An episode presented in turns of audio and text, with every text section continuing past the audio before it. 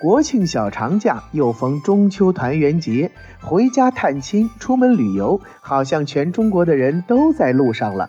真可谓红旗招展，鞭炮齐鸣，锣鼓喧天，人山人海。所以出门旅游，不是堵在路上，就是在景区看人头。这样的旅游太辛苦，这样的旅游太无趣。但是不出门呢，似乎心又不甘。那美景总是飘在眼前，萦绕心头。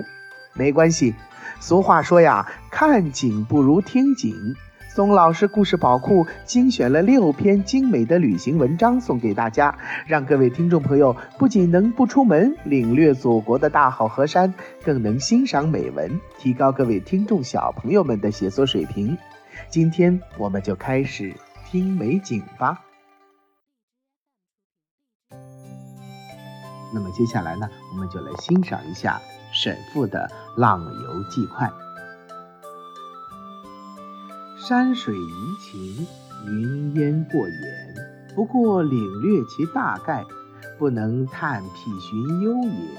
于凡事喜独出己见，不屑随人是非。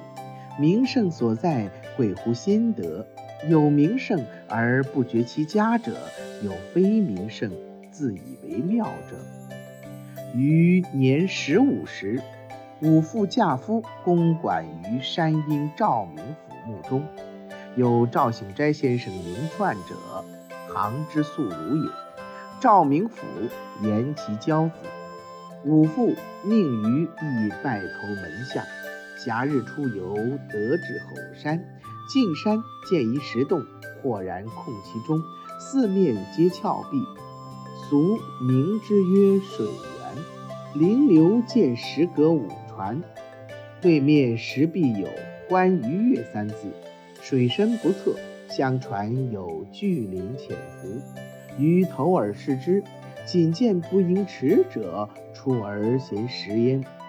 阁后有道涌汉源，泉石乱处，有横阔如掌者，有柱石平其顶而上加大石者。凿痕犹在，无可取。游览既毕，宴于水阁，命从者放爆竹，轰然一响，万山齐应，如闻霹雳声。此幼时快游之时。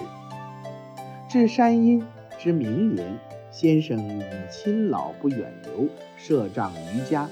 于遂从至杭西湖之胜，因得畅游，结构之妙。予以龙井为最，萧有天元赐之，时取天竺之飞来峰，城隍山之瑞石古洞，水取玉泉，以水清多鱼，有活泼趣也。大约之不堪也。葛岭之玛瑙寺，其余湖心亭、六一泉诸景各有妙处，不能尽述，然皆不脱脂粉气。反不如小静室之幽僻雅静天然。苏小小墓在西岭桥侧，作八角形，上立一碑，大书曰：“钱塘苏小小之墓。”从此吊古骚人不须徘徊探访矣。于斯古来猎魄忠魂，淹没不传者，故不可胜数；及传而不久者，也不为少。小小以歌记耳，自南齐至今，尽人而知之。此待灵气所终，为湖山点缀也。桥北数武有崇文书院，余曾与同学赵基之投考其中，时至长夏，起极早，出钱塘门，过昭庆寺，上断桥，坐石栏上。旭日将升，朝霞映于柳外，静态极严。白莲香里，清风徐来，令人心骨皆清。不止书院，题犹未出也。午后交卷，皆集之纳凉于紫云洞，大可容数十人。石峭上透日光，有人设短几矮凳，卖酒于此。解一小桌，常露谱甚妙。所以仙灵雪偶微寒出洞，即之曰：“上有朝阳台，颇高旷，何往一游？”余亦兴发，奋勇登其巅。觉西湖如镜，杭城如丸，钱塘江如带，极目可数百里，此生平第一大观也。翻译成白话文就是：山水的怡情悦目，如云烟般在眼前飘逝，只不过领略其大概。不能尽兴探寻到辟幽的妙境。我凡事都喜欢独出己见，不屑于人云亦云。所谓名胜的标准，贵在心有所得。有些名胜并不觉得它有何妙处，有的不是名胜，却自认为妙不可言。我十五岁那年，父亲驾复工。住在绍兴赵县令的衙门里任幕僚，有一位赵醒斋先生，名叫赵传，是杭州的名儒。赵县令严请他教授孩子们的学业，我父亲也叫我投拜在先生门下。在闲暇的日子里出外游玩，我们来到吼山，靠近吼山，看见一个石洞，里面豁然空阔，四面都是悬崖峭壁。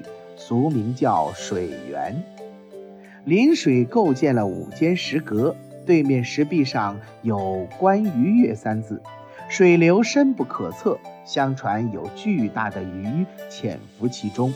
我投鱼饵来试探，仅仅看到不足一尺的鱼儿跃出水面来争食。石阁后面有条路通汉源，汉源内乱石林立。有的像拳头胡乱矗立，有的横向摊开如手掌，有的柱石削平了顶端，再在上面垒块大石头，人工斧凿的痕迹清晰可见，毫无可取之处。游览完毕，我们在水阁里设宴饮酒，叫随从燃放爆竹，轰然一响，千山万壑一齐回应，好像听到了打雷的声音。这是我小时候畅游的开始。到绍兴的第二年，赵先生因为双亲年迈而不能远游他乡，所以在家中设馆授徒。我于是也跟着到了杭州，西湖胜景也因此得以饱览畅游。要说结构的精妙，我认为龙井为最佳。若论小巧玲珑，天元排在第二位。山石的奇妙，则首选天竺山的飞来峰和城隍山的瑞石古洞；水之佳，则在玉泉，因为那里水清鱼多，有种活泼的趣味。大概最不值得看的就是格岭的玛瑙峰，其他像湖心亭、六一泉等景致，各有各的妙处，不能一一说尽，但都不脱脂粉气。反而不如小径室那样优雅僻静，情趣接近于天然。苏小小的墓在西岭桥旁边，呈八角形，上面立了一块碑，用大字刻着“钱塘苏小小之墓”。从此，凭吊古迹的骚人墨客再不用左右徘徊，四处寻找了。我想，自古以来，淹没于世间而不能流传的忠烈们的魂魄，本来就不可数尽。即使流传，但不能久远的，也不在少数。小小的一个歌妓而已，从南齐到如今，却尽人皆知。这大概是灵气所聚集的地方，做了西湖山水点缀的缘故吧。西岭桥北面几不远的地方有崇文书院，我曾经和同学赵基之在那里投考，当时正值长夏，我们起得很早，出了钱塘门，过了昭庆寺，上了断桥，坐在石栏杆上，旭日即将升起，朝霞从柳叶外映照过来，柳条的形态充分展现，极其美丽。在白莲花的幽香里，一股清风徐徐吹来，令人身心都觉得清爽。走到崇文书院，考题还没有出来，午后交了卷，和季之在紫云洞纳凉。紫云洞很大，可以容纳几十个人，洞顶的石孔可以透过日光。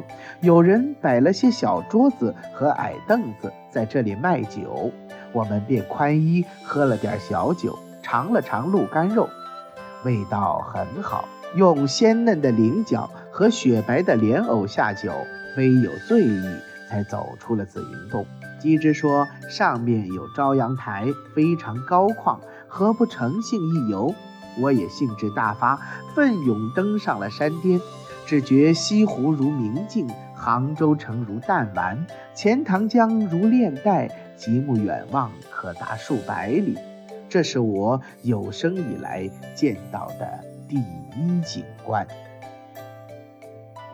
又到了我们说再见的时候啦！如果你喜欢听松老师讲的故事，那么就给松老师点赞留言吧。也欢迎您转发到朋友圈，和你的小伙伴们一起听松老师讲故事。